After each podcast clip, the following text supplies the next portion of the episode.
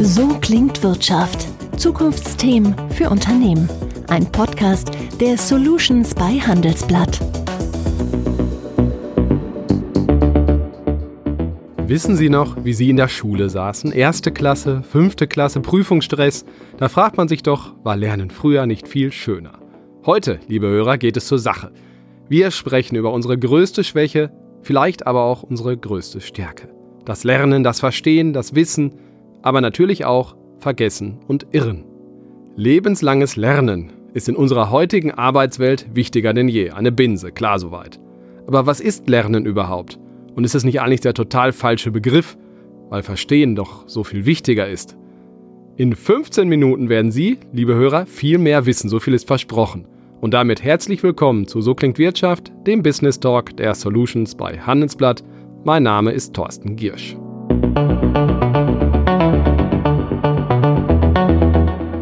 Bei mir ist heute, kurz gesagt, Mr. Gehirn. Er studierte Biochemie und wurde in molekularer Neurowissenschaft promoviert. Heute lebt er in Frankfurt und arbeitet am Thema menschliches Lernen. Seine Bücher Hirnrissig und Irren ist menschlich wurden Bestseller. Sein aktuelles Werk, Das neue Lernen heißt Verstehen, ist auf dem besten Weg dorthin. Und er ist Kolumnist in der Wirtschaftswoche. Herzlich willkommen, Henning Beck. Ja, hallo. Herr Beck, wie viele Milliarden Euro, vielleicht sogar Billionen, würden Deutschlands Unternehmen pro Jahr wohl mehr verdienen, wenn wir arbeitendes Volk unsere Gehirne im Griff hätten? Eine sehr gute Frage. Äh, ich stelle mir vor, wie viel, ich weiß nicht, wir haben dreieinhalbtausend Milliarden Bruttoinlandsprodukt. Wenn jeder nur ein Prozent mehr Leistung bringt, dann wären das ja schon ein paar 30 Milliarden. Ähm, aber das Wichtige ist, wir arbeiten ja nicht nur für Unternehmen, wir arbeiten auch für uns und äh, wir machen permanent Fehler. Und ja, da sollte man den einen oder anderen Blick drauf werfen, warum das so ist. Dazu kommen wir gleich. Die Frage ist nicht in einer Antwort natürlich zu geben. Ich versuche es mal zu sortieren. Also auch das Thema, was ist Wissen eigentlich überhaupt noch wert heutzutage? Also früher, vor, ich glaube, 20 Jahren gab es Wer in Deutschland zum ersten Mal. Da haben wir da gesessen und da ging es tatsächlich darum, ob man die Antwort wusste. Heute ist es ja eher so ein Wettbewerb im Schnellgoogeln. Also was ist Wissen heute eigentlich noch, noch wert? Eigentlich ist es ein bisschen paradox, nicht wahr? Also auf, äh, wir, wir haben noch nie so in einer informierten und wissensbasierten Welt gelebt wie heute. Und auf der anderen Seite scheinen wir alles Wissen mit einem Knopfdruck auf unser Smartphone zu bekommen. Ähm, und auf der einen Seite ist Wissen inflationär verfügbar und auf der anderen Seite ist es äh, trotzdem nicht so einfach, den Überblick zu behalten. Also wir beschweren uns ja immer darüber, die Welt ist so komplex, es ist alles so unübersichtlich geworden, es, es ist alles so, so, so schwierig zu durchschauen. Und eigentlich ist die Kunst, mit Informationen umzugehen, das ist Wissen. Wissen ist nicht wie ein Sack Reis, den ich von A nach B stellen kann, sondern Wissen ist die Art und Weise, wie ich mich in einer, in einer Informationswelt bewegen kann, ähm, quasi eine, eine Kompetenz mit, mit Informationen umzugehen und nicht äh, irgendwas, was ich irgendwo speichern kann. Das ist ganz wichtig. Also speichern können heißt ja irgendwie das, was wir oft mit Lernen verbinden. Also was halten Sie denn von dem Begriff lebenslanges Lernen überhaupt?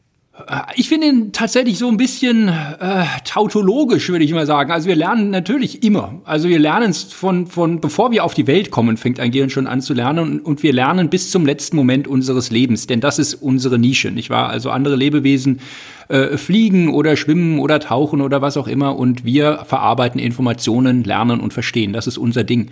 Ähm, deswegen ist es für mich ein bisschen banal, ähm, zu sagen, wir müssen lebenslang lernen, zumal das Lernen äh, vom Begriff her gar nicht so den besten Ruf hat.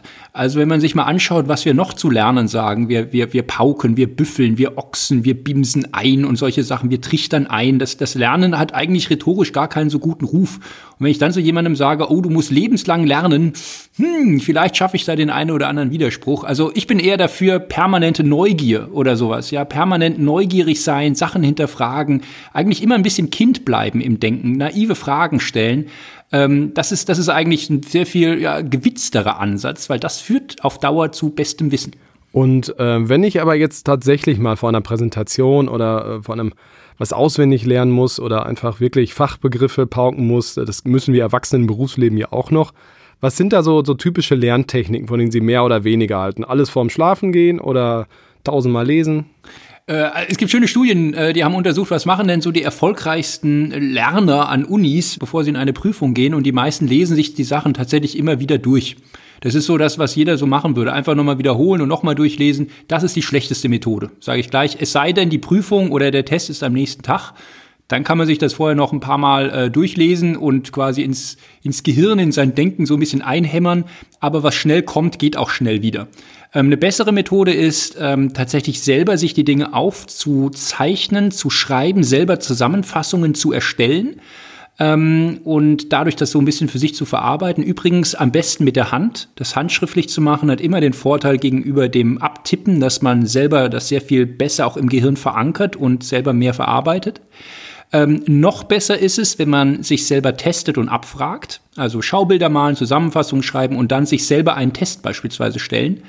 Das, das, das führt dazu, dass man die Sachen noch besser, noch tiefer verarbeiten kann. Und wenn gar nichts mehr hilft, die geistige Brechstange wäre, für das, was man sich wirklich partout nicht merken kann, irgendein Begriff oder irgendeine Zahl oder was auch immer, das tatsächlich direkt vor dem Schlafengehen zu machen. Also fertig, bettfertig sein und dann sich nochmal eine Sache kurz anschauen, ähm, kurz aufschreiben, eine Notiz oder so und dann ohne was zu sagen ins Bett zu gehen, weil das wird besonders gut im Gehirn dann ähm, verarbeitet in der Nacht. Dann ist es verarbeitet, dann habe ich es gelernt, also die Information in Anführungszeichen abgespeichert, als wenn wir eine Maschine wären. Wann habe ich denn etwas verstanden? Wo ist der Unterschied zum Lernen? Also Verstehen hat eigentlich so drei Aspekte. Zum einen, es hat immer so ein Aha-Moment.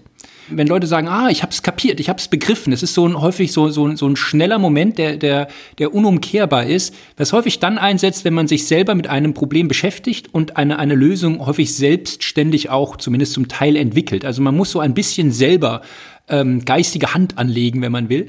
Das zweite ist, wir erkennen Ursache und Wirkung.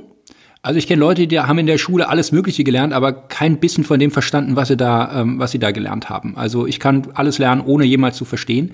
Verstehen bedeutet, ich erkenne die Ursache, die Wirkung und solche Zusammenhänge.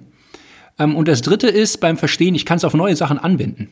Also gelerntes kann ich im, im Normalfall gut repetieren. Das kann ich dann in der Prüfung wieder ausspucken. Ja, dann kriege ich die volle Punktzahl. Toll. Aber noch wichtiger ist, ähm, die Sachen in einen neuen Zusammenhang zu stellen, adaptiv zu sein, anpassungsfähig zu sein. Und das gelingt nur, wenn ich die Sachen wirklich ursächlich durchdrungen habe und auf andere Beispiele angewendet habe. Heißt auf Deutsch, man kann Sachen nicht, also man kann ja Sachen verlernen, vergessen, aber entverstehen, wie man das auch immer ausdrücken will, kann man sie eigentlich nicht, oder? Ja, äh, ich kenne so ein paar Sonderfälle, äh, andere Geschichte, aber in aller Regel bleibt das. Ja, also ist, ist der Umkehrprozess vom Verstehen, den, den gibt's im Gehirn gar nicht so. Also wenn, wenn ein Gehirn diese ganze Batterie an Arealen anwirft, um ähm, um einen Verständnisprozess einzuleiten. Dafür ist, sind Bewusstseinsprozesse notwendig. Man versetzt sich in die Rolle eines Verursachers, man erkennt Ursache, Wirkung und das Ganze. Das, das kann man dann nicht mehr so einfach mit so einem Fingerschnippen rückgängig machen. Ähm, und vor allem, selbst wenn es über Jahre oder Jahrzehnte nicht so häufig benutzt wurde, dieses Wissen, es kommt sehr schnell wieder, wenn man es einmal am Anfang irgendwann kapiert oder begriffen hat. Ja. Was sollte denn der beachten, der ja Wissen, Verständnis vermitteln will? Also das muss ja nicht der Lehrer sein, sondern auch eine Präsentation, auch wenn ich auf der Bühne stehe, was, was moderiere, wenn Sie Ihr, Ihr Wissen aus den Büchern vermitteln wollen. Worauf achten Sie, damit es die Menschen auch verstehen? Ich kann mich an eines meiner ersten Bücher erinnern und da hatte ich in dem Vorwort geschrieben, dies ist ein lustiges und unterhaltsames Buch über ein Gehirn. Und da hat meine Schwester gesagt, das ist doch völliger Quatsch, was du da schreibst. Entweder bist du lustig, dann brauchst du es aber nicht schreiben am Anfang, oder du bist so unlustig, dann rettet dich dieser Einleitungssatz auch nicht mehr. Und da habe ich verstanden, dass es eigentlich darum geht, die Leute es selber erleben zu lassen. Ähm, und das ist ob in Vorträgen, in Präsentationen, im Marketing, ähm, in der Bildung immer der Fall. Wenn man die Leute mitdenken lässt, ähm, dann kapieren sie es viel besser, als wenn man es ihnen einfach so ja, präsentiert, so passiv hinstellt, nicht wahr?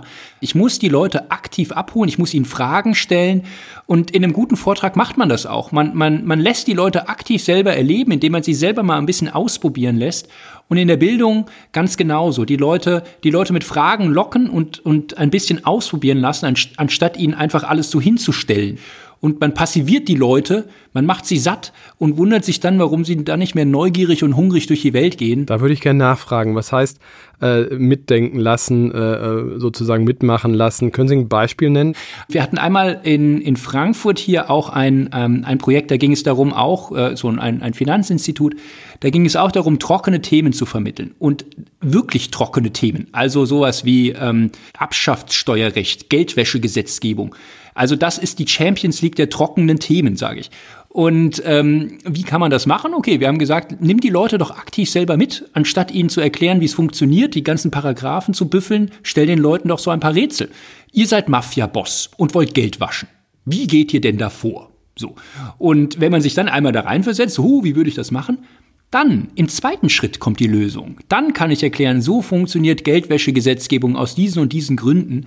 Und das Auswendiglernen, die Tricks anzuwenden zum Schluss, ja, klar, kann man auch machen. Aber der Start am Anfang, die Leute abholen, aktiv einbinden, das ist, das ist der wichtige Schritt, um zu Wissen zu kommen.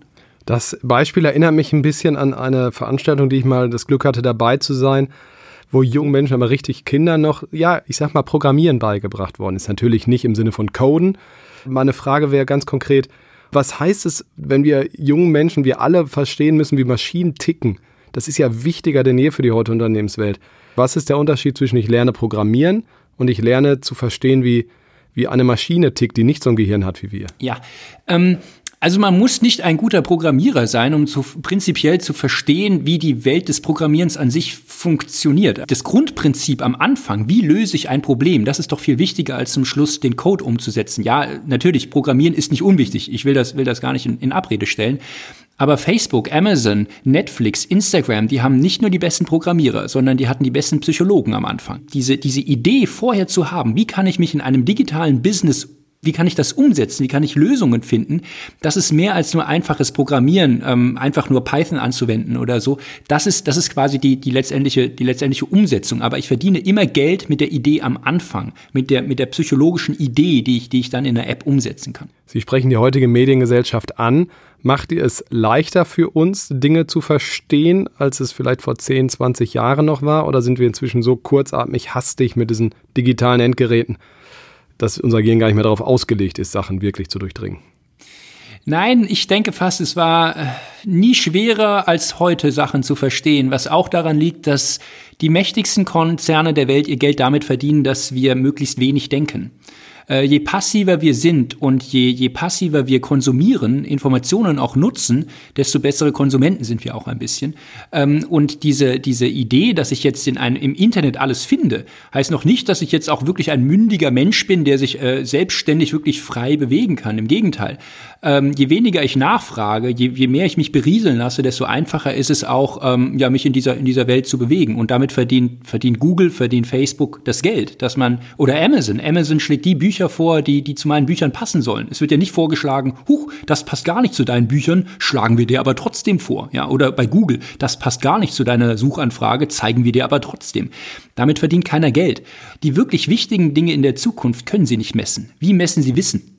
Wie messen sie eine Idee? Wie messen Sie Kreativität? Das sind alles diese nur schwer quantifizierbaren Dinge in unserer Wirtschafts- und Bildungswelt, die ich nicht so einfach in dieser, in dieser digitalen Form abbilden kann. Und ich denke, es ist ganz wichtig, dass man, dass man selbstständig sich immer aktiv hinterfragt bei seiner Mediennutzung und nicht einfach mit der ersten Antwort oder dem ersten Ergebnis zufrieden ist, weil dann wird man sehr leicht ähm, verführ- und manipulierbar. Wissen ist kaum messbar, tolles Wort in, in der Welt von OKRs und KPIs und wie es alles heißt. Sie sind ja immer sehr so pragmatisch, auch ratgeberhaft in Ihrer Kolumne, in der Wirtschaftswoche, aber auch in den Büchern. Sie haben eben schon die Passivität unseres Gehirns. Manchmal, es ist ja ein faules Organ, es will Strom sparen sozusagen. Welche Schnippchen spielt uns unser Gehirn beim Prozess des Verstehens und Lernens gerne mal? Ja, also wir nehmen häufig Denkabkürzungen, die dann, die dann dafür sorgen, dass wir äh, die, die, die Dinge gar nicht so wirklich verstehen, sondern, sondern wir in solche Denkfallen so ein bisschen abgleiten. Wir wollen zum Beispiel immer in unseren Gewohnheiten oder Mustern bleiben. Auch das ist übrigens ein super Geschäftsmodell. Also wenn Sie sich die erfolgreichsten Geschäftsmodelle derzeit anschauen, das sind alles Gewohnheitsmodelle. Also ich äh, aus, aus Amazon macht es möglichst einfach zu bestellen oder bei Facebook oder, oder so. Man ist in seiner, in seiner Schleife drinne. Ähm, und das steht Verständnis und Wissenserwerb ein bisschen im Wege. Und die Wirtschaftsgeschichte ist voll von Beispielen, wo Menschen an ihren Gewohnheiten, Überzeugungen und Handlungsmustern festgehalten haben und dann nicht bemerkt haben, dass die Welt um sich, äh, um sie herum sich geändert hat.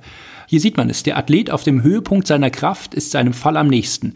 Und genau in diesem Moment, ähm, wo es mir eigentlich sehr gut geht, ja, ähm, da sind Menschen besonders faul, bleiben in ihren Gewohnheiten drinne und dann sind sie nicht besonders interessiert an Veränderungen und neuem Wissen. Und dann, dann fängt eigentlich immer das Ende an. Da fängt das Ende an. Wir sind am Ende des heutigen Talks. Henning Beck, ich bedanke mich vielmals, viel gelernt. Wir, liebe Hörer, hören uns kommenden Mittwoch wieder hier bei So klingt Wirtschaft. Bis dahin, auf Wiederschauen. So klingt Wirtschaft, der Business Talk der Solutions bei Handelsblatt. Jede Woche überall, wo es Podcasts gibt. Abonnieren Sie.